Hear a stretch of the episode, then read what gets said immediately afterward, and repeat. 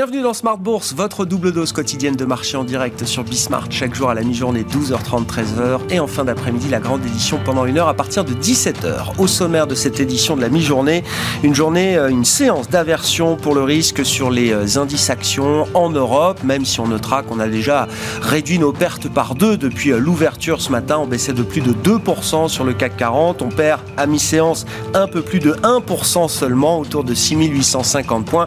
Vous aurez les infos clés euh, du jour dans un instant avec Alix Nguyen, noté parmi les faits marquants de l'actualité, la cession de l'activité retail de BNP Paribas aux États-Unis à travers sa filiale Bank of the West. Hein. BNP Paribas était euh, engagé comme actionnaire principal de Bank of the West depuis euh, la fin des années 70 et va donc céder cette entité à une banque canadienne, la Banque de Montréal, pour un peu plus de 16 milliards de dollars. Une grosse opération hein, qui représente plus de 20% de la capitalisation boursière de BNP Paribas, 16 milliards de dollars. Et le titre BNP Paribas qui arrive à s'inscrire parmi les rares hausses du jour dans cette euh, séance risk-off. Le plan de trading évidemment à suivre comme chaque lundi avec les enjeux techniques de fin d'année et déjà peut-être l'esquisse de ce qui pourrait être un scénario ou des scénarios de marché pour 2022. Euh, Romain Dobry sera avec nous évidemment comme euh, chaque lundi. Et puis nous reviendrons également sur la meilleure manière d'être généreux pour ses proches en cette fin d'année. Cadeaux, présents d'usage ou donation. Comment choisir Vous pourrez euh, voir ou revoir à ce sujet Audrey Ferry, responsable de l'ingénierie patrimoniale de Bordier et compagnie, qui était avec nous vendredi en plateau.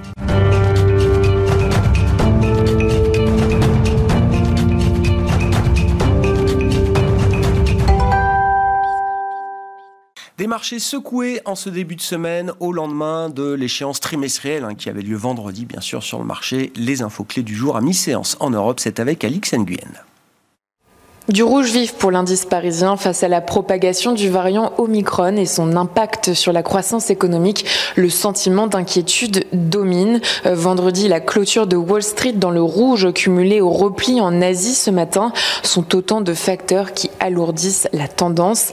Un point sanitaire donc depuis dimanche. Pour la période des fêtes de Noël, les Pays-Bas sont placés en confinement et ce jusqu'au 14 janvier au moins. En France, sur cette même période, les festivités en plein air sont freiner. Euh, L'Italie pourrait pour sa part imposer le port du masque en extérieur et envisagerait un raccourcissement de la validité des passeports vaccinaux. Aux États-Unis, le conseiller spécial de la Maison Blanche, Anthony Fauci, euh, parle quant à lui d'un probable nouveau confinement, constatant un système hospitalier sous pression et de déclarer qu'Omicron se déchaîne à travers le monde. Omicron a été détecté dans 43 des 50 États. Selon la Commission européenne, enfin, à ce jour, le variant a déjà été identifié dans plus de 80 pays et pourrait devenir dominant en Europe d'ici à la mi-janvier. Les incertitudes sur la croissance vont donc crescendo. Goldman Sachs a revu à la baisse ses anticipations de 2022 pour les États-Unis, tout comme la Banque de France ce matin. Si elle a relevé à 6,7% sa prévision pour cette année, elle ne table plus que sur 3,6% de hausse du PIB en 2022 du fait de tensions sur les approvisionnements et de la recrudescence de la pandémie en France. Donc, ce matin, le baril de Brent reculait de près de 3%. Et puis du nouveau quant au plan Biden, le président voit son gigantesque plan de réforme sociale menacé par le sénateur Joe Manchin. L'élu de Virginie occidentale annonçait hier qu'il n'approuvera pas ce programme, le jugeant trop dispendieux en période d'inflation.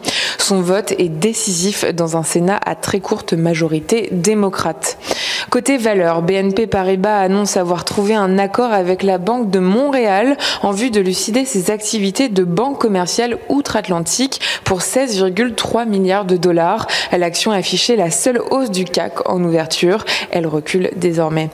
Et puis euh, Clépierre annonce avoir conclu en fin de semaine dernière les cessions de deux actifs commerciaux pour une valeur de 345 millions d'euros. L'autre grande foncière de commerce Unibail Rodamco Westfield a cédé un complexe à Stockholm au fonds Alecta pour un peu plus de 270 millions. Tendance, mon ami, chaque jour avec Alix Nguyen à 12h30 et 17h dans Smart Bourse sur Bismart.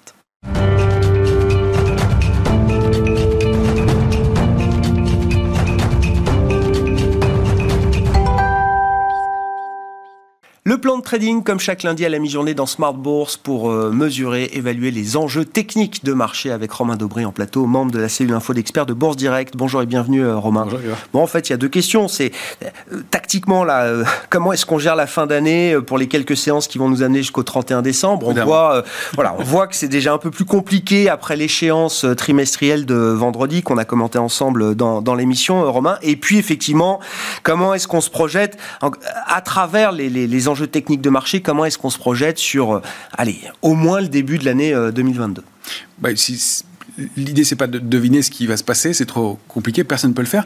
En revanche, c'est d'essayer de mesurer ce qui se produit actuellement. Et ce qui se produit actuellement, c'est qu'on arrive euh, dans cette fin d'année, et depuis le mois de septembre, on construit une arrivée complètement roue libre sur cette fin d'année, avec effectivement 25% de hausse sur l'indice CAC 40, plus ou moins, euh, ça bouge vite, mm. mais euh, avec pas, pas d'intérêt et pas d'intérêt euh, notoire. C'est-à-dire que on, on, est arrivé avec deux fois moins de, positions sur les options sur le mois de décembre, et le corollaire à ça, c'est que eh bien on est arrivé avec un, 30% d'intérêt en moins sur le futur CAC 40 que c'était le cas précédemment sur les, échéances au moins des deux dernières années. donc, et, c'est même pire si on regarde, si on va chercher un peu plus loin. Donc, c'est-à-dire que les, les, opérateurs ne veulent pas prendre d'initiative. Euh, sont cash et regarde comment le, marché va évoluer. C'est pas forcément un signe de baisse. Euh, la preuve, c'est que la position ouverte sur les options euh, n'est pas très importante. En revanche, le niveau de couverture est remonté. Ah. On a des zones bien identifiées qu'on peut tout de suite indiquer. C'est 6006-6007 sur le futur CAC 40. 6006 notamment, c'est assez dense, donc il y, a de la protection jusque-là. En dessous, il n'y a plus grand-chose jusqu'à 6002. Euh, donc on, est prévenu. Ah euh, le niveau, c'est clairement ici. On remonte notre série d'alerte, hein, 6540, on peut le remonter à 6006, clairement, même un peu plus. Euh, et on vient tester notre niveau d'alerte de moyen terme pour l'instant. Mais après, il n'y a, plus grand-chose. Donc c'est dans cette ambiance-là qu'on commence l'année. Il y a des, des scénarios à surveiller du côté, effectivement, des valeurs en retard. Ce qu'on évoquait, c'est qu'effectivement, il y a on est nombreux à avoir identifié euh, tout un un panel de, valeurs qui n'ont pas beaucoup performé, qui sont pourtant des valeurs euh, intéressantes avec du potentiel, mais dont le marché ne veut pas pour l'instant. Et la question, c'est d'attendre de, et de voir si les figures de retournement se mettent en place. Hmm. Pour l'instant, les structures qu'on voit, même s'il y a quelques divergences, elles sont petites. Donc, petites figures. Petit mouvement. Petit mouvement. Ouais, ça. Donc, au mieux, euh, c'est ce qu'on peut espérer. Et on a probablement vu euh, pour, pour quelques temps des points hauts sur les indices. On le disait il y a quelques temps. on se demandait sur le S&P, mais sur un indice comme le S&P qui vient buter neuf fois depuis, le, depuis début novembre sur une résistance majeure euh, sans parvenir à la, à la, franchir, à la déborder en clôture, c'est qu'il y a un niveau très très identifié et difficile à... Donc une baisse de l'intérêt des investisseurs sur des niveaux de marché élevés. Alors on peut le voir avec le graphique de la position ouverte sur le futur euh, CAC 40. Hein, euh, Romain, ça c'est vraiment votre domaine d'expertise très, très spécifique. Comment est-ce qu'il faut lire ce graphique D'ailleurs, Romain, on, voit bien ces pics bleus alors qui correspondent à chaque échéance. C'est ça, Romain, au niveau d'intérêt qu'on a au moment des échéances? Exactement. Les graphiques en bleu, c'est le, le, total de la position ouverte, et en rouge, c'est l'échéance en cours. Euh, donc on voit que les pics, effectivement, correspondent à des échéances. Systématiquement, au moment de l'échéance, pour des questions de rôle, de transfert de position, il y a des positions ouvertes sur le mois en cours, puis sur les échéances suivantes. Ça crée cette augmentation de, de positions ouvertes. On voit bien hein, le cercle noir euh, qui indique le, creux Covid euh, et le niveau d'intérêt. Et puis on voit cette divergence qui apparaît depuis le mois d'août, clairement, avec un pic qui était à plus de 500 000, 550 000 contrats futurs ouverts, toutes échéances confondues, au moment du pic, et qui baisse régulièrement depuis septembre, octobre, novembre, décembre. donc il y, a un intérêt qui, qui, qui, qui s'est complètement, qui était complètement divergent avec l'évolution du marché. On va aller plutôt 6600, 6000, 6000, oui, aux alentours de 6600 points. On est monté jusqu'à 7000 avec une divergence d'intérêt. Donc, on voit qu'il y a, il y a cet, intérêt qui revient maintenant à 245 000 contrats futurs ouverts sur l'échéance du, du, mois de, janvier. Euh, c'est vraiment plus bas que ce qu'on avait au mois d'avril 2020 euh, qui était 254 000. Ah. Ça veut dire qu'on on a vraiment une absence de prise de décision et de prise de risque. Donc ça laisse un scénario ouvert. Encore une fois, c'est pas nécessairement baissier. Le baissier, ce serait la pression baissière, ce qui n'est pas le cas, ou une pression dans un sens ou dans l'autre. C'est pas le cas. Mais ça, il va falloir reconstruire. Et ça, ça laisse la place à deux choses de la volatilité et probablement donc des trous d'air possibles. Cette baisse d'intérêt, on la, constate sur tous les indices, sauf un, le S&P 500 Alors l'intérêt spéculatif, effectivement, sur lequel il y a euh, contre euh, le niveau de résistance à 4712 qu'on évoquait à l'instant, et depuis le premier trou d'air de, septembre, euh, eh bien une position nette spéculative qui a augmenté. Donc il y a des vendeurs qui sont peut-être pas confortables, mais la position nette spéculative n'a pas diminué.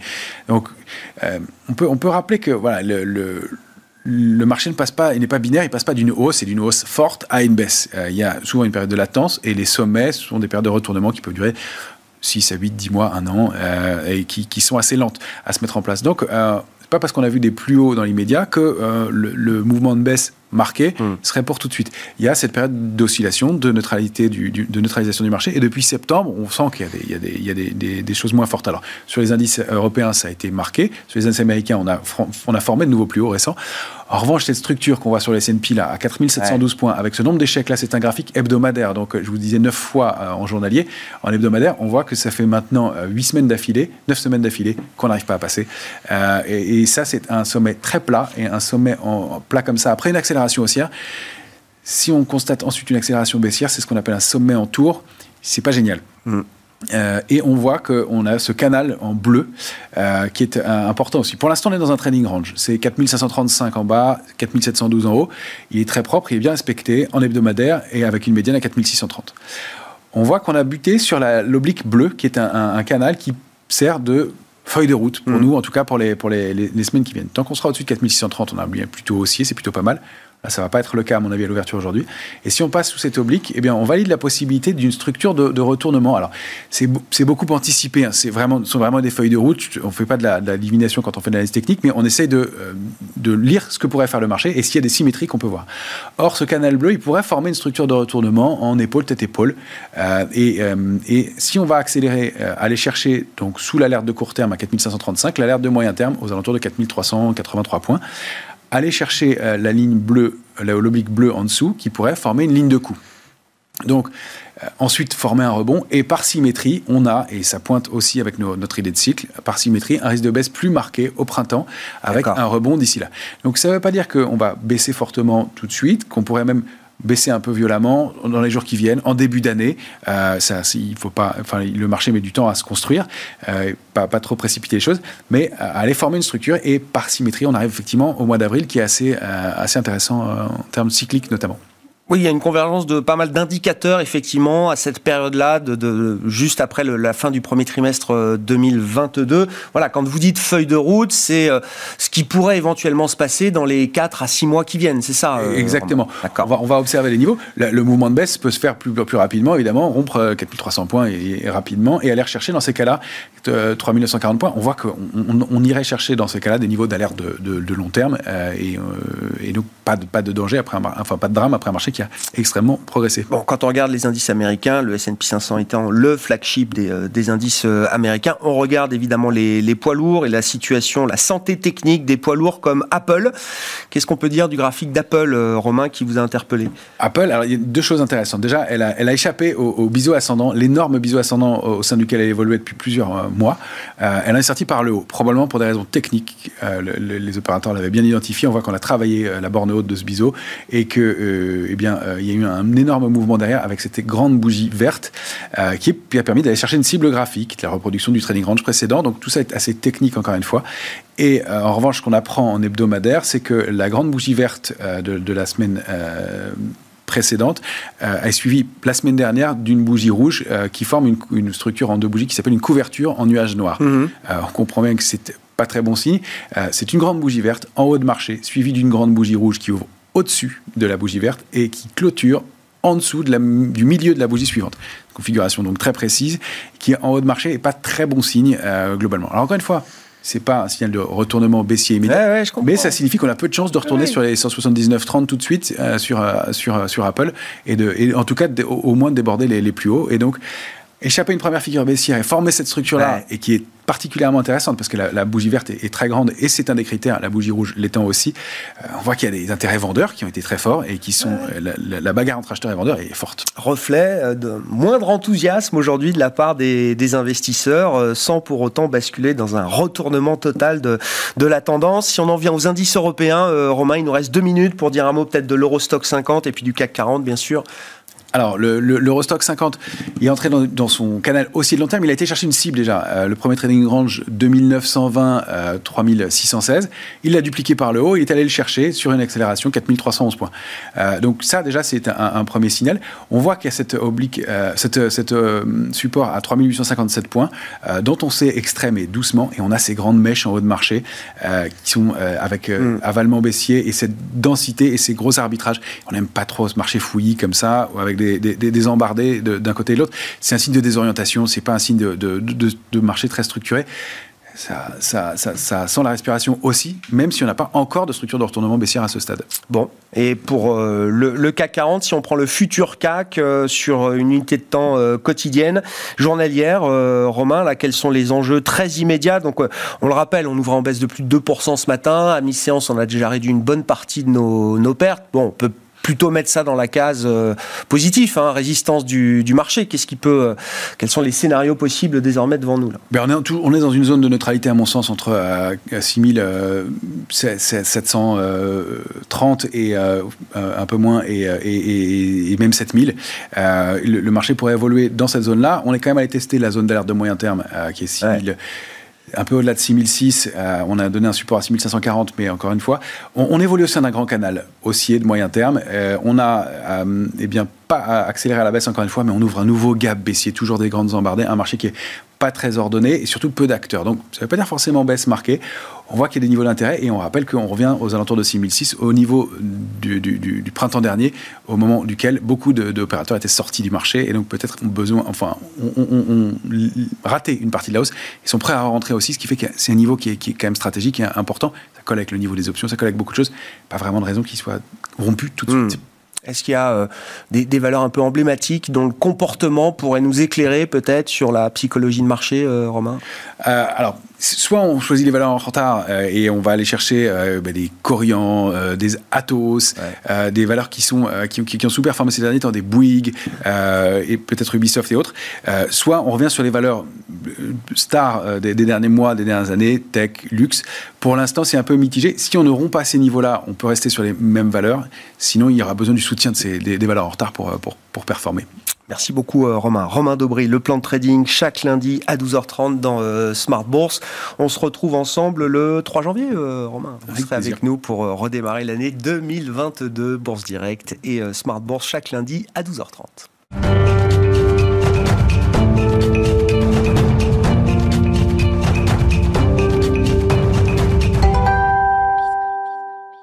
Et puis la question de fin d'année, comment euh, gâter ses proches, comment être généreux avec ses proches en respectant euh, la loi bien sûr et les règles de l'administration fiscale entre le cadeau, ce qu'on appelle le présent d'usage sur le plan de la fiscalité et la donation manuelle. Que choisir? Écoutez à ce sujet Audrey Ferry qui est avec nous vendredi en plateau, responsable de l'ingénierie patrimoniale de Bordier et compagnie à Paris. C'est vrai que Noël, c'est un moment euh, vraiment privilégié pour euh, faire des cadeaux euh, à ses proches. Il faut faire attention à pas être trop généreux non plus, parce qu'on peut vite basculer du simple cadeau vers une donation, et on va voir qu'il y a des conséquences civiles et fiscales qui ne sont pas les mêmes dans chacun des deux cas. Alors, un présent d'usage, c'est un cadeau qu'on fait à une occasion, conformément à un usage familial, social, et il ne doit pas excéder une certaine valeur. Donc ce présent d'usage, comme ce n'est pas une donation, euh, il n'est pas soumis à fiscalité mhm. et on dit qu'il n'est pas rapportable à la succession de celui qui l'offre. Euh, donc euh, voilà, la situation est assez simple. Par contre, pour un don manuel, un don manuel c'est une donation. que l'on va remettre, on va remettre simplement l'objet donné de la main à la main. Donc ça peut être un bijou, ça peut être une somme d'argent, un tableau. ça peut être aussi par voie dématérialisée, par mhm. exemple un virement de titre. Et euh, pour le coup, comme c'est une libéralité, là, on a des conséquences sur le plan fiscal. On va devoir payer des droits de donation, voire des droits de succession quand c'est révélé, pardon, qu'au moment du décès. Et euh, le don euh, manuel va être rapportable au moment du décès de celui qui, qui a donné pour rétablir l'égalité entre tous les héritiers.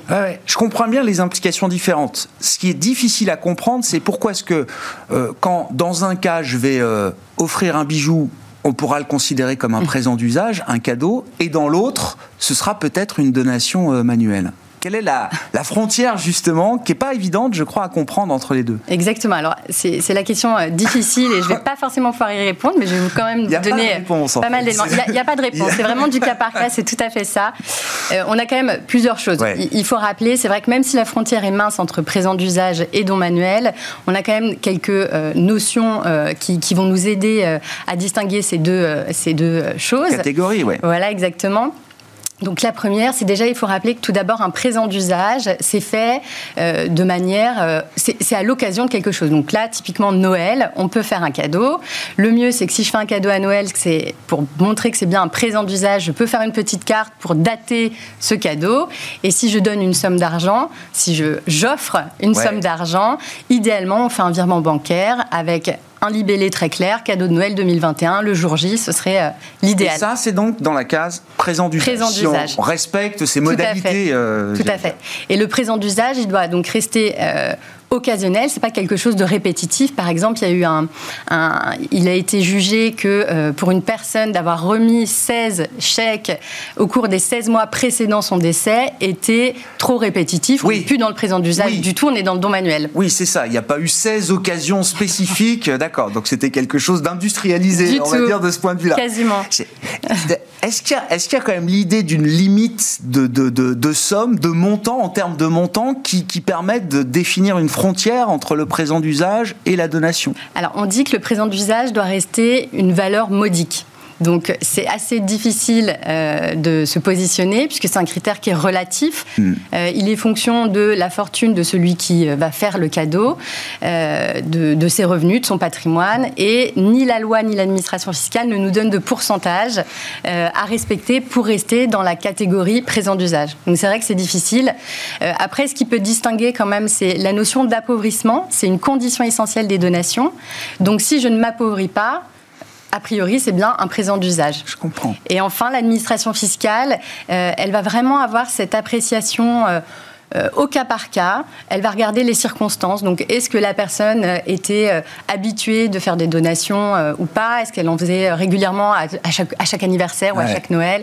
C'est vraiment tous ces indices qui vont jouer en faveur d'un côté ou de l'autre. Oui, ouais, je comprends. Mais, par exemple, si, si j'ai si les moyens de le faire, que j'offre euh, une voiture à euh, mhm. mon enfant pour son permis de conduire, euh, on peut très bien considérer que c'est un présent d'usage, d'une certaine manière. Oui, tout ça à fait. Ça peut être compliqué ou Non, c'est pas compliqué. Alors, il y a eu un cas, je vais pouvoir vous en parler. Euh, il y a eu un cas où un mari, euh, qui devait être très amoureux, sûrement, a offert à son épouse pour ses 30 ans 20 euh, 000 euros pour qu'elle s'achète une voiture et ça a été considéré comme un présent d'usage parce qu'une valeur modique. D'accord. Voilà. Si on est dans le cas de la donation, alors là, c'est donc quelque chose de, de, différent. quelles sont les, les implications en termes de déclaration, en termes de fiscalité, en termes d'équité également Oui, tout à fait. Alors, quand je suis euh, dans, une, dans une donation, un don manuel, euh, il y a plusieurs précautions à prendre. Euh, la première, sur un plan plutôt civil, si j'ai plusieurs enfants, plusieurs enfants pardon, l'idéal, ce serait d'incorporer les dons manuels que j'ai faits au cours de ma vie dans une donation partage. Ça va permettre de figer la part reçue par chacun et de ne pas revenir dessus au moment d'un décès. Donc ça mmh. évite des conflits qui peuvent exploser au moment des successions. Euh, et l'autre euh, sujet, quand je suis dans un don manuel, euh, il y a des précautions d'un point de vue fiscal et le conseil qu'on peut donner, c'est de le déclarer le plus rapidement possible pour plusieurs raisons. La première raison, c'est qu'on va pouvoir euh, fixer euh, la, base imposable des droits de donation euh, selon la valeur du bien donné au jour de la déclaration. et en cas de valorisation de ce bien dans l'avenir, ça évite d'avoir un surcoût de fiscalité. alors en revanche, cette règle pour les dons de sommes d'argent, elle ne s'applique pas parce que peu importe si j'ai investi et que le bien a pris de la valeur, je serai toujours taxé sur l'assiette imposable, restera le montant nominal donné.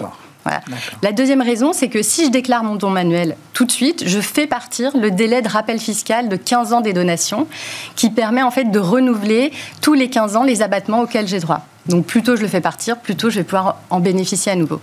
Et puis la troisième euh, raison, euh, c'est surtout lorsqu'on transmet, euh, enfin lorsqu'on, oui, lorsqu'on donne, mmh. par exemple des actions qui sont des, des, biens qui peuvent générer une plus-value en cas de revente. Et à ce moment-là, il vaut mieux les déclarer parce que ça va justifier, permettre de justifier le prix d'acquisition. Quelles sont, vous avez évoqué l'idée d'un abattement fiscal, enfin quelles sont les règles fiscales justement, les règles d'abattement fiscal qui peuvent s'appliquer à la donation manuelle? Alors, on a plusieurs euh, abattements euh, fiscaux euh, dont on peut bénéficier. Mhm. Alors, on va citer en premier le don familial de somme d'argent qui est d'un montant de 31 865 euros. Il est au profit de certains donataires, donc par exemple des enfants, mhm. petits-enfants, à défaut des neveux ou nièces. il faut être majeur et il faut que le donateur, donc celui qui donne, ait moins de 80 ans. Donc voilà le premier abattement. Ensuite, on peut cumuler avec les abattements qui s'appliquent selon le lien familial entre le donataire et le donateur. Donc par exemple, 100 000 euros entre un parent et un enfant, 31 865 euros au profit d'un petit enfant, 7 967 euros pour un neveu, 80 724 euros au profit d'un conjoint. Pourquoi pas, c'est possible aussi. Voilà. Est-ce que, toujours dans le cadre d'un don euh, manuel, est-ce que le, le receveur, celui qui reçoit le don, est-ce qu'il y a des précautions particulières à prendre? Euh, Qu'est-ce qu'on peut dire de ce point de vue-là, Audrey? Alors euh, oui, euh, idéalement, il faut euh, donc déclarer ce don manuel. L'administration fiscale a mis récemment un outil à la disposition des, donataires pour faciliter justement cette déclaration, parce que l'enjeu pour l'administration fiscale, c'est d'avoir connaissance du don manuel. Sinon, elle ne peut pas le taxer.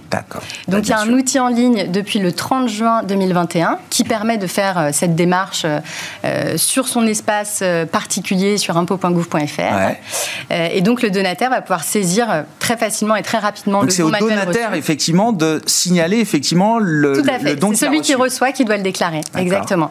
Et donc c'est possible depuis le 30 juin 2021. Depuis mi-octobre, on peut même payer directement les, droits de donation si euh, le montant euh, excède les abattements qu'on a cités. et la dernière étape de cette digitalisation sera au printemps 2022 avec la possibilité de déclarer un don soumis à rappel fiscal des donations si j'ai fait des donations au cours des 15 dernières années. et ça euh, marche cet outil? Les gens viennent déclarer les dons qu'ils ont reçus euh, Alors pour l'instant, on n'a pas, j'ai pas le recul nécessaire pour vous répondre. Ce que je peux vous dire, c'est qu'en tout cas, en, 2020, il y a eu 281 000 déclarations de dons manuels. Donc ce serait intéressant de voir. Avant l'outil, hein, c'est ça. Avant, l'outil. Version papier, le formulaire numéro 2735 qu'il fallait aller déposer au centre des impôts. il y a eu 280 000 dons manuels enregistrés. Donc ce serait intéressant de comparer avec 2021 et 2022 pour voir l'impact de cette euh, digitalisation de la, la déclaration du don manuel. Bon, au final, et, comme on le disait, il n'y a, a, pas de, a pas de bonne réponse, il n'y a pas de bonne manière de faire. Je ne sais pas s'il y avait encore une recommandation ou un conseil pour, euh, pour terminer sur euh, le cadeau versus don manuel, Audrey? Oui, je, pense que le, meilleur conseil qu'on peut donner, c'est soyez généreux, mais pas trop.